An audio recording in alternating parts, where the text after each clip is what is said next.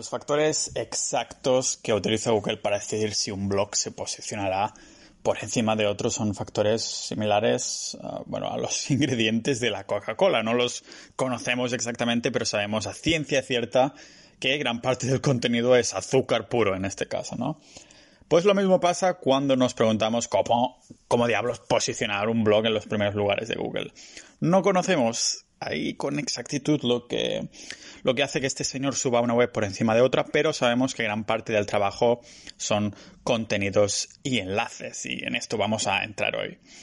Para hacerlo, mm, pues tendremos que indagar en el misterioso mundo del posicionamiento orgánico, que no, es nada ecologista ni nada de, esto, ¿es? Y digo misterioso también porque cuando utilizamos algún que otro tecnicismo, uh, como aprenderéis aquí con nuestros amigos imaginarios que, no saben nada de este mundo, pues, para ahí es como si Gandalf les estuviera pasando el, el cetro ¿no? del conocimiento. Y es que, amigos ninja, todo el mundo ha intentado crear un blog alguna vez, aunque sea WordPress, Blogspot, lo que sea, pero pocos han conseguido tener mm, visitantes que fueran Ah, que no fueran su madre, ¿no? Utilizando estas técnicas de, SEO.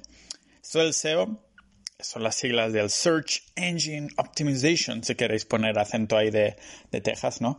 O para traducirlo en cristiano, optimización para los motores de búsqueda, una disciplina que nos ayuda a ser los amos y señores en Google y aparecer por encima de los blogs que, que tratan lo mismo que nosotros.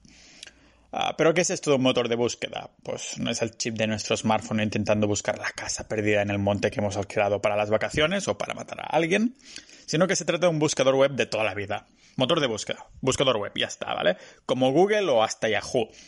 Lo que pasa que solo haré referencia a Google al primero porque, porque bueno, Google se usa el 70%, creo que era el 77% de las veces cuando alguien busca lo que, lo que sea en Internet, un porcentaje que incluso me, me sorprende un poquito al menos, porque tengo la sensación que debería ser mucho más alto.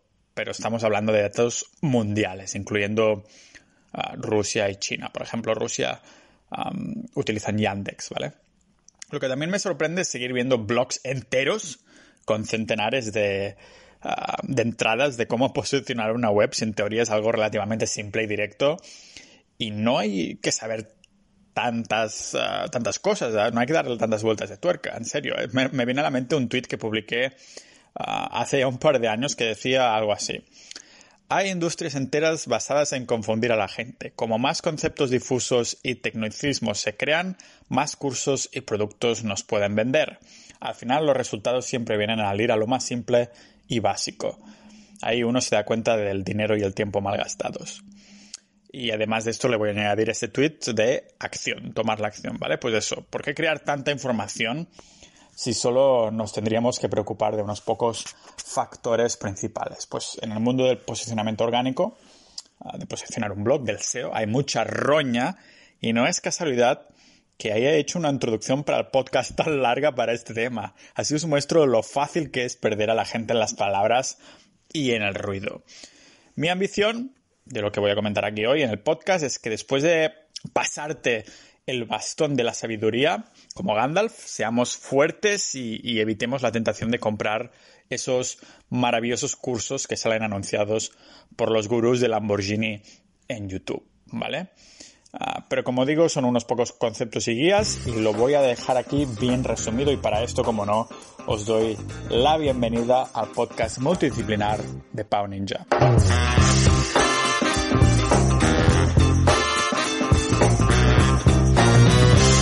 Los pasos para posicionar un blog son más directos de lo que nos quieren hacer creer. Empezaríamos con elegir un nicho, un nicho viable, que no es una, un nicho, no es eso del cementerio, ¿no? Que tienes que elegir cuando te mueras, es como un mercado específico, ¿vale? Por ejemplo, me encantan los caramelos, los caramelos, así que decido abrir un blog al respecto, pero resulta que la competencia es feroz. Todo el mundo habla de caramelos, tú. ¿Puedo igualmente posicionarme o debería? La respuesta rápida es que sí, que puedes, pero será mucho más difícil que si tenemos una web que trata de una temática muy, muy, muy específica, como caramelos de menta de color azul hechos en Tailandia, por ejemplo, ¿vale? Sea cual sea el tema, solo hay dos maneras de posicionar un blog. Que haya muy poca competencia o que haya mucha competencia, pero que el contenido que hacemos sea mucho mejor que el resto de blogs que ya existen, ¿vale? Ah, con mejor, contenido mejor, no solo me refiero a un texto ahí graciosillo, yo que sé, que llame la atención, me refiero a gráficos, imágenes, dinamismo y un sinfín de fantasías, como dice Broncano, que hagan que estas ah, generaciones que no pueden estar concentrados más de 10 segundos puedan pasear por nuestro blog estando tan atentos como si caminaran por un uh, caminito de brasas, ¿no? Pero sin dar demasiado la brasa. Si creamos un blog por pasión, es bastante más probable que seamos expertos de ese tema, lógicamente, y que por lo tanto tengamos los conocimientos que, hacen falta para crear un contenido que sea mucho mejor que la competencia. Entonces, estás tragándote esto que estoy diciendo porque tienes una pasión que quieres hacer pública y documentar más bien que los papeles de Salamanca, entonces mi consejo es este. Hazlo sin que te importe la competencia. Si eres el amo y señor de la temática del blog que quieres crear, incluso eres un poquito perfeccionista y buscas en Google blogs similares y piensas que son todos una caca de, arale pinchadas en un palo, esas que son rosas con cara, entonces te diría que te, lanzaras a la piscina ah, sin entrar en tecnicismos de la competencia, ¿vale? Ahora bien, lo vas a hacer únicamente por dinero, como he hecho yo en el pasado en algunos blogs, y necesitas saber si posicionar una temática es viable o no en tema de competencia para saber si tu tiempo vale algo, pues entonces vas a necesitar alguna herramienta como, por ejemplo, yo utilizo SEMrush o Ahrefs, ¿vale? Por ejemplo, usando la, primera, SEMrush, y buscando Pau Ninja o HREF, si lo buscas, si buscas Pau Ninjas, te dan como unas métricas que son propias de la aplicación. Ah, no, lo, no está escrito en piedra, pero es un buen indicador, ¿no? Y si buscas, por ejemplo, Pau Ninja en SEMrush, te sale un 85% de chungo, ¿no? De difícil para posicionarte hablando de este término. Más que nada, porque es mi blog, Pau Ninja, y ya está el primero por razones lógicas lógicas, es una marca personal, o eso dice la gente, ¿no?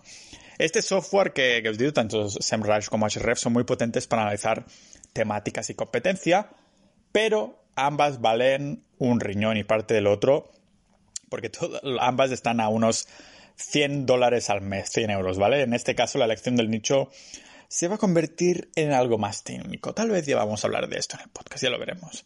Así que la publicación del contenido harán, será uno de los pilares más importantes, elijas uh, controles o no la competencia, ¿vale? No quiero crear un montón de, de, texto basura para que Google se piense que vale la pena. Tiene que valer la pena de verdad para cubrir, atención, la intención de búsqueda del usuario. ¿Qué es esto de la intención de búsqueda? Exactamente, pues vamos a verlo en perspectiva. Uh, si en el buscador pongo yo que sea hombre calvo atractivo, verás en, en los primeros resultados un montón de imágenes y bueno, y tengo que decir que algún día mi foto aparecerá por ahí. Y cuando ese día llegue, la intención de búsqueda del usuario no habrá cambiado, ¿vale? Porque esa intención es ver fotos. ¿Te imaginas intentar posicionar un texto súper bien escrito de 2.000 palabras sobre hombres calvos atractivos? Pues no se posicionará allí en la vida porque los usuarios que buscan esos términos pues tienen la intención de que solo quieren ver imágenes. Eso lo sabemos al 100% porque al buscar ese término en Google, este señor nos ha devuelto precisamente esto, fotos. Por eso Pinterest, la red social de imágenes, sale en varias primeras posiciones de la primera página de Google, eh, de Google porque Google sabe que devolverá al usuario que ha buscado esto lo que quería, que son fotos. Así que en resumen, hay que crear el contenido más relevante que responderá mejor a la necesidad de quien busca en Google, ¿no? Si ahora mismo buscas, ah, por ejemplo, mi cartera de inversión, haz este experimento. En el todopoderoso Google verás que uno de mis blogs, ya verás cuál es porque termina en punto ninja, está en la primera página. Uh, ¿Sabéis por qué? Pues porque los otros que están detrás de mí saben responder la misma intención de búsqueda, pero yo la he respondido tal vez un poquito mejor y me he dedicado más horas poniéndole gráficos, iconos, siendo honesto con vídeo y haciendo la lectura lo más amena posible. ¿Vale? Ahora sí tengo que decir que nunca he escrito nada para ningún blog sin saber qué se buscaba en Google y esta es la primera regla de la redacción. Por, ejemplo, imaginamos que mi, que mi pasión es el interiorismo y quiero redactar un artículo sobre mesas de jardín, ¿vale? Por muy top que sea lo que escriba, necesito una estructura o saber qué se busca esto, ¿no? A lo mejor nadie de Dios busca mesas de jardín en Google y tengo que cambiar y poner a tablas de patio, a lo mejor, ¿de acuerdo? ¿Cómo lo hago? Pues en mi caso también usaría las mismas herramientas que os he dicho antes, tanto SEMrush como Ahrefs. Pero claro, ¿qué pasa? ¿Qué pasa aquí? Pues que nos encontramos con la primera inversión que hay que hacer porque, como os digo, usar cualquiera de estos dos servicios son al menos 100 euros al mes, ¿vale? eso sí, si 100 euros al mes son mucho, lo que haría es comprar solo un mes y estrujarlo al máximo. Dedicar solo un mes a sacar posibles artículos potenciales, ¿vale? En el caso de la mesa, ah, lo escribo tal cual en una de estas herramientas, de estos software, y termino con un Excel con las siguientes palabras clave, me lo invento, ¿eh? Mesa de jardín de madera, qué mesa de jardín comprar, tipos de mesas de jardín, materiales de mesas de jardín. O sea, mi intención es mencionar estas palabras de, manera natural en los títulos del artículo ah, mientras redacto el artículo. O sea, lo tendré esto como estructura, ¿vale? Es decir, que gracias a estas herramientas ya sé ah, cuál tiene que ser la estructura del, del artículo en cuestión y voy a hacer un esquema que siga el patrón H1, H2, H3 sin salirse de la raya. Es decir, que si pongo un título 2, H2 es título 2, no voy después a poner un H4, porque después del número 2 no viene el 4, viene el 3, ¿no? O sea que tendré que poner un H3, es decir, si pongo un título que es ah, tipos de mesas de jardín como título 2, el siguiente tiene que ser o un título 2 o un título 3, ¿vale? Para que siga una estructura. eso se llama SEO on page, ¿vale? Después, ¿qué nos queda? Ya tenemos esa estructura gracias esas herramientas y nos queda crear un contenido de calidad. Que más no es mejor, simplemente que mejor es mejor. O sea, quien quiere posicionar un blog es porque quiere que su texto ah, aparezca en las primeras posiciones de, de Google.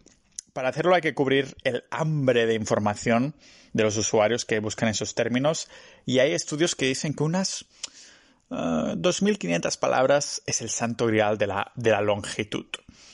Ah, que se lo digan a mi ex. Pero a veces Google miente, igual que mi ex. Aunque bueno, en los últimos estudios, ah, aunque estos digan que 2.500 palabras es lo ideal, en muchas ocasiones será menos y en algunas incluso más. y en algunas incluso ninguna, como depende de la temática, ya lo hemos visto en el ejemplo de hombres calvos. Google no quiere texto, quiere imágenes, ¿no? Así que, ¿cuál será el número de palabras ideal? Pues el que satisfaga la necesidad, satisfaga o satisfaiga, satisfaga, ¿no? La necesidad de intención de búsqueda del, usuario para que no, no tenga que ir a ningún otro sitio a informarse más de ese tema. Para ilustrarlo, la web Wirecutter, que fue comprada no hace mucho por el New York Times por unos cuantos millones, es el ejemplo más claro de lo que significa hacer el mejor contenido. Wirecutter es un blog de, reseñas de productos y servicios, pero a diferencia de los miles que hay por la web, ellos los prueban, ah, prueban esos productos de verdad y lo documentan como si su vida dependiera de ello. Y de hecho, algunas veces sí ha dependido de ello porque se fueron a probar relojes de montaña al Everest o a la Luna o yo qué sé qué sitio, ¿no? Ah, con esto vemos que el usuario identifica ese blog como de calidad, ¿no? ¿no? No va a ir a otro sitio el lector no saldrá de ese blog porque ahí encontrado toda la información que, está buscando. Digamos que es la respuesta al, contenido que tiene el, usuario, lo que le dice a Google si baja o posiciona un blog. ¿Vale? No todo el mundo está dispuesto a escribir un artículo, un artículo largo y mucho menos un artículo largo cualitativo. Tal vez los, los que quieren hacer una web sobre una pasión, un negocio, será más fácil, ¿no? Pero hay muchos que a veces lo hacemos por dinero y como digo siempre me parece totalmente lícito. Pero entonces el reto, claro, será encontrar buenos redactores porque si no te apasiona ese tema, pasarte horas ahí pues redactando y sin que te guste, en, fin. Vale, contenido a tope, ya lo hemos dicho, ¿vale? Haciendo ahí fantasías y cosas para que no cargue mucho la página, pero a la vez sea más fácil de leer para el usuario. Después nos tocará crear enlaces hacia el blog. Digamos que si el contenido es el primer pilar, entonces conseguir enlaces de otros blogs que nos hagan referencia es la segunda cosa más importante. Y esto se llama link building, ¿vale? El hecho de buscarlos y conseguirlos lo llamamos link building, construcción de enlaces en la traducción en español. Que bueno, que otro sitio y unos enlaces es el mejor indicador para decirle a Google la autoridad que tiene nuestro sitio, como una dominator, ¿vale? Las webs más autoritarias son las que todo el mundo hace referencia, por ejemplo, la Wikipedia es enlazada por todo Dios, por, lo, por eso la vemos tan a menudo en la primera página, ¿vale? Es como un, loop, ¿no? Un pez que se muerde la cola. Como todo el mundo enlaza aquí Wikipedia, la ves, la ves todas las veces en primera página y por tanto tú también enlazas a Wikipedia, ¿vale? Pero aquí es, ah, es importante decir que no importa la cantidad, sino la calidad de los enlaces. Tienen que venir de sitios autoritarios, nada de crear mil trillones de Blogspot o WordPress y enlazarte a ti mismo, ¿no? ¿Qué significa esto de autoritarios? Pues de webs que ya tengan visitas y que habrá tráfico que pulsará ese enlace en dirección a nuestro blog. Ahora bien, ¿cómo diablos hacemos que desconocidos propietarios de blogs sepan de, nosotros si aún no estamos posicionados, no estamos en este, en este loop, en este pez que se muerde la cola, ¿no? Pues hay cuatro opciones. Cada una mejor. Primero, usar software, que es tan fácil como comprarlo poner, indicarle qué enlaces queremos y nos empieza a crear un montón de enlaces basura de forma automática y eso funcionaba súper bien hace unos años, pero ya no, ¿vale? Después podemos crear enlaces manualmente yendo a foros y dejando los enlaces en los comentarios y puede funcionar, pero tiene que quedar natural si no los moderadores los eliminan cuando ven que el enlace tiene cero contexto, ¿vale? Para que funcione hay que escribir un buen comentario en un blog o foro y poner más de un enlace a distintas webs para que quede bien, trabajado y natural. Y lógicamente que no seas un maldito usuario que solo tiene un mensaje que se acaba de registrar, ¿vale? Otra opción que tenemos es mandar emails. Tedioso, a más no poder, además de nada personal, cuando recibo yo un mail vía uno de mis blogs diciendo que quieren que les ponga un enlace Ah, los descarto el 99% de las veces porque se nota que es un copy-paste de mensaje y no se han leído el bloque en cuestión, ¿vale? Encima quieren que pones el enlace por toda la cara, sin pagar. Y finalmente, usar plataformas, que es lo que he usando, usando yo los últimos años, que es mi manera favorita, aunque es verdad que necesitas ya un poco de cash. Así que, así que yo empezaría por, si no hay nada de dinero, crear enlaces manualmente, poquitos, mandar algunos emails a ver si nos enlazan y si ya empieza a entrar el dinero, usar las plataformas, aunque sean 100 euros al mes, ah, como ahora, ah, ahora vamos a ver, ¿vale? Vale, elegir una plataforma de link building. Hace unos años, pues contactaba, como digo, personalmente con esos medios de comunicación, intentando conseguir, pues, un buen precio para poder enviarles una reseña con un enlace a mi sitio, ¿no? No le desearía este trabajo ni a Draco Malfoy. Primero tenía que encontrar el email del medio de comunicación lo cual ya es un dolor de vista porque la, mayoría tiene información de contacto totalmente oculta y si la tienes visible, visible casi nunca contestan, ¿vale? Así que a día de hoy aún sigue esperando la respuesta de El Diario, El País, La Vanguardia o diarios que ni siquiera nadie conoce, pero tenían algo de visitas. Así que, por suerte, por suerte descubrí una plataforma llamada ah, Prensa Rank, si queréis dar un, un poquito de, soporte al, blog, podéis ir a pau.ninja barra prensa rank ah, y me dan creo que un 5% si recargáis o algo así. Totalmente transparente, disclosure. ¿Qué hace Prensa Rank? También os voy a, mencionar otros, ¿eh? para que no veáis que tengo alguna especie de trato con ellos. Pues hace, este trabajo por mí, a costes que son muy bajos, ¿no? Y lo llevo usando desde entonces. Ahora os contaré de qué va. Pero más que nada se ha terminado eso de contactar con medios. Otras que puede estar bien es Public Suites, pero tiene un precio más caro y yo utilizo Prensa Rank porque soy catalán, soy un barato y me interesa ir a lo barato, ¿vale? Que no significa malo, lógicamente. Así que, ¿cómo funciona esto? Pues puedo compartir enlaces en un artículo de la misma temática con otros usuarios. Con un ejemplo, lo vamos a ver mucho más fácil, ¿vale? El usuario 1 tiene una web sobre tazas. El usuario 2 tiene una web sobre platos. Ambos están en la misma categoría, que sería accesorios de cocina o similar, ¿no? Y con esta plataforma, pues creo un grupo de accesorios de cocina y se divide el coste de este enlace entre dos, tres o hasta cuatro usuarios máximos, ¿vale? Ah, de este modo, ah, yo a través de la plataforma elijo, creo un grupo y se van uniendo los usuarios. Cuando el grupo está completamente cerrado, pues los redactores de la plataforma ellos mismos hacen un artículo que estará, se, quedará publicado en este, en este medio que hemos elegido entre el grupo, ¿vale? Ah, ¿Y qué, qué pasa? Pues que publica el artículo y el medio, pues publica el enlace, tal cual. usar este servicio además hará que pues sea mucho más barato enlazar por medios, ¿no? Porque si un artículo ah, me costaba 100 euros en yo que sé qué web, pues ahora me saldrá 25, ¿vale? Ah, pero claro, filtrar un medio según nuestro presupuesto es lo fácil. Antes hay que entender el perfil de enlaces que se necesita porque está en la naturaleza de Google de penalizar aquellos blogs que tienen demasiados enlaces que son muy artificiales. Ya veremos ahora más sobre ellos, ¿vale? Los enlaces hay que hacerlos en contagotas, no solo por tu cartera, sino para que Google no nos penalice, ¿vale?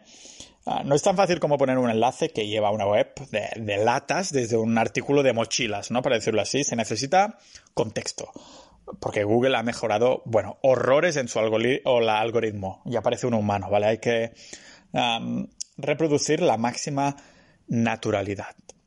Pues, ¿cómo es esto? Pues al crear un grupo en la plataforma de medios que, he mencionado, me pedirán, aparte del enlace del artículo de mi blog, que escriba un anchor text, anchor text, ¿vale?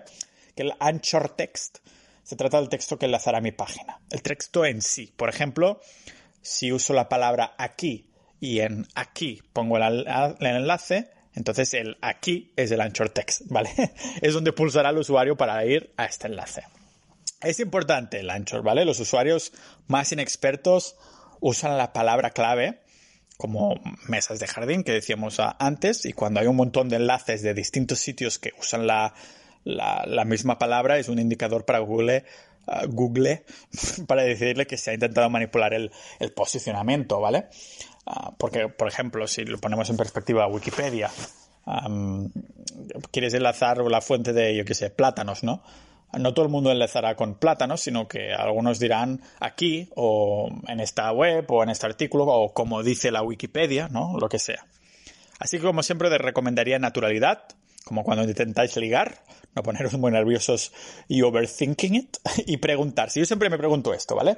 Si yo fuera Google, ¿cómo detectaría una web que ha intentado manipular mi posicionamiento? ¿Vale? Siempre pensar que ese es Google, ¿vale?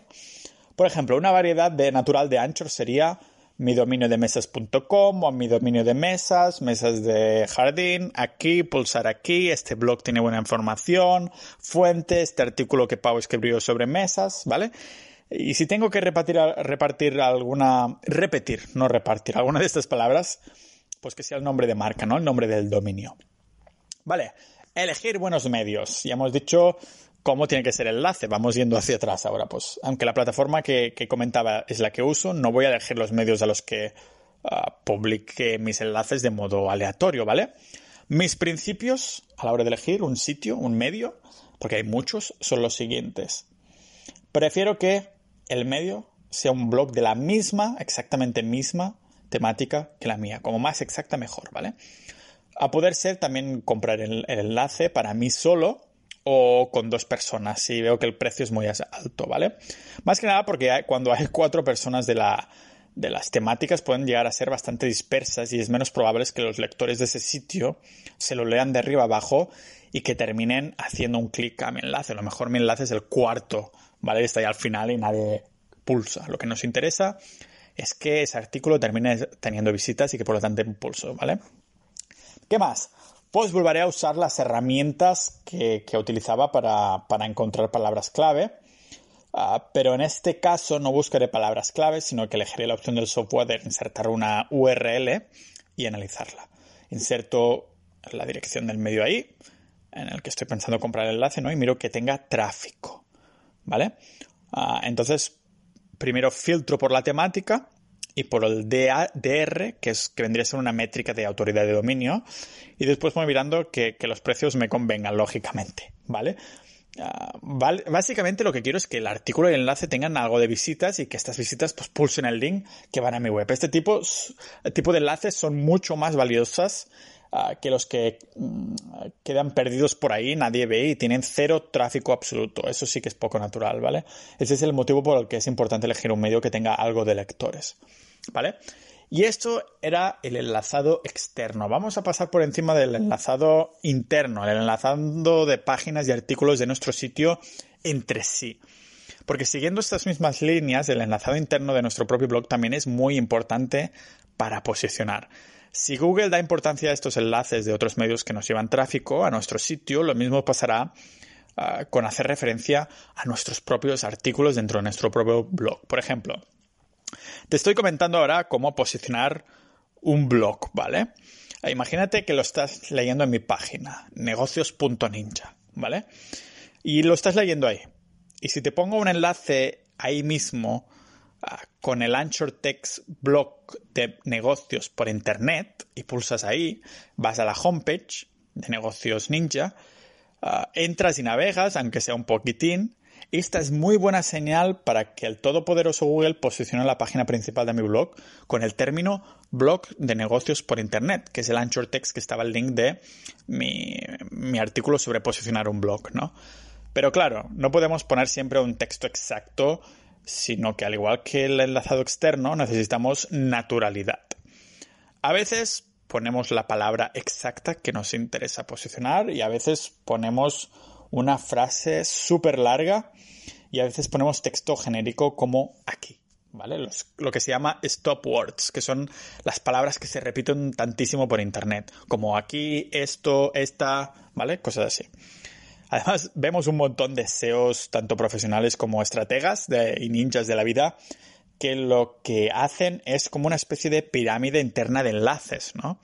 Ah, o sea, como más importante o comercial sea cierto artículo del blog que les interese posicionar, más enlaces desde otros artículos y publicaciones del blog habrá que enlazar a esa publicación. Es decir, si el blog tiene mm, un artículo de caramelos chulos guays, y ese es el término que se quieren ah, posicionar sí o sí, entonces se aseguran que muchos artículos del blog enlazan a esa publicación.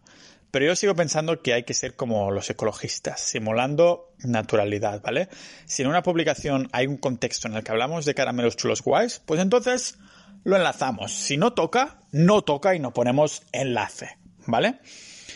Y finalmente, mm, os diría esto que os acabo de comentar, es cómo posicionar, cómo posiciono yo un poco a grosso modo.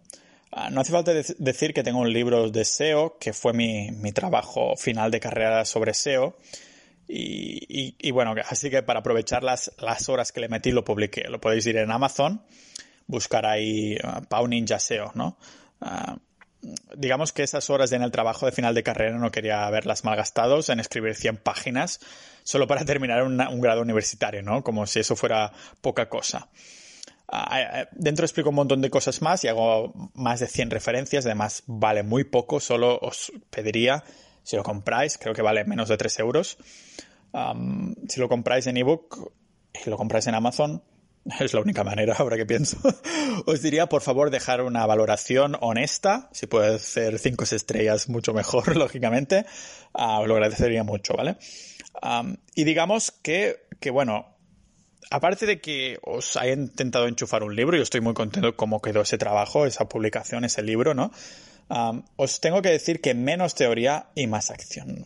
Todo esto vendría a ser un resumen rápido, como os digo, lo suficientemente útil para no tener otra excusa que no sea ponerse en acción, a crear contenido, a hacer una buena estructura de enlaces, posicionar, a comprar mi libro de SEO y que este sea la única, ah, la única teoría que os enchufáis, ¿vale? Aparte de esto, siendo totalmente honesto, ni los libros ni los cursos deberían ser sustitutos a, horas de crear, escribir, ¿no? Uno o más blogs e intentar posicionarlos.